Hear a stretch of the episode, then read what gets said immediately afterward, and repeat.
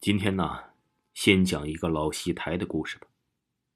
在我很小的时候，记忆不是很清楚，应该是八十年代末吧。那时候，由于父母都在供销社上班，无暇照顾，于是我奶奶把我接到老家。我老家呀，在蒲城县中信镇油凤村，这个是个四面环山的小山村，村里只有一条青石板铺成的小街巷。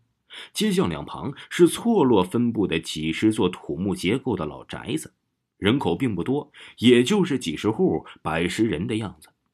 福建呢是山多人少，闽北尤其明显。村后有一条小河，那是我儿时的天堂，经常在那里游泳、捕鱼、捉虾什么的。河不宽，就十几米，但很清澈，一眼就能看到河底的鹅卵石。别看是小河了，这可是闽江的发源地。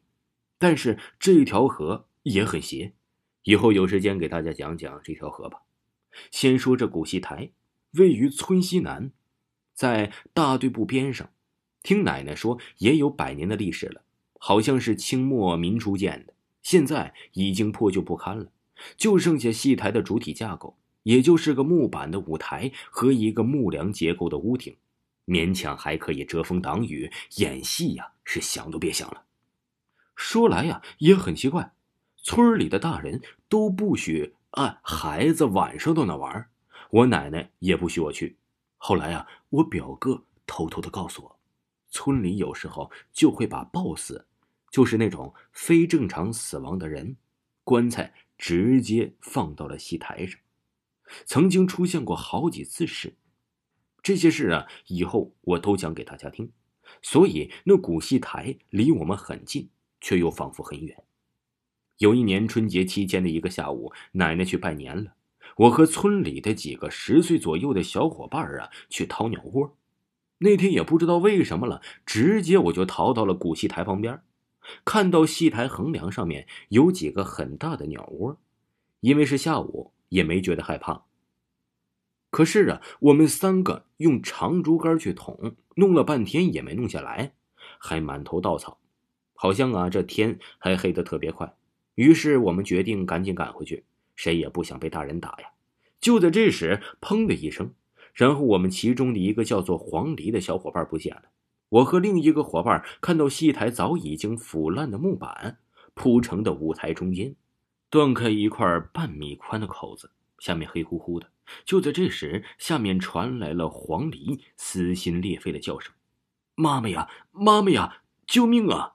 我们吓坏了，赶紧从舞台到观众席台阶边上的一个破洞爬进去，借着微弱的光线，看到这家伙用双手使劲蒙住自己的眼睛，浑身在发抖，也不知道怎么了。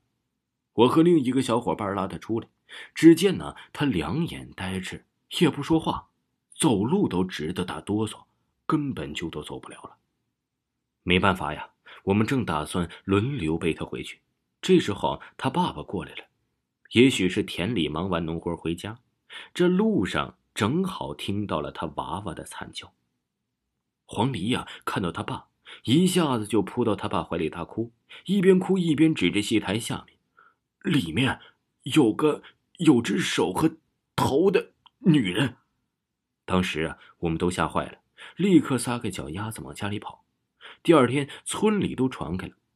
黄丽爸爸说，他儿子掉下戏台后，有一只雪白冰冷的手立刻抓住他。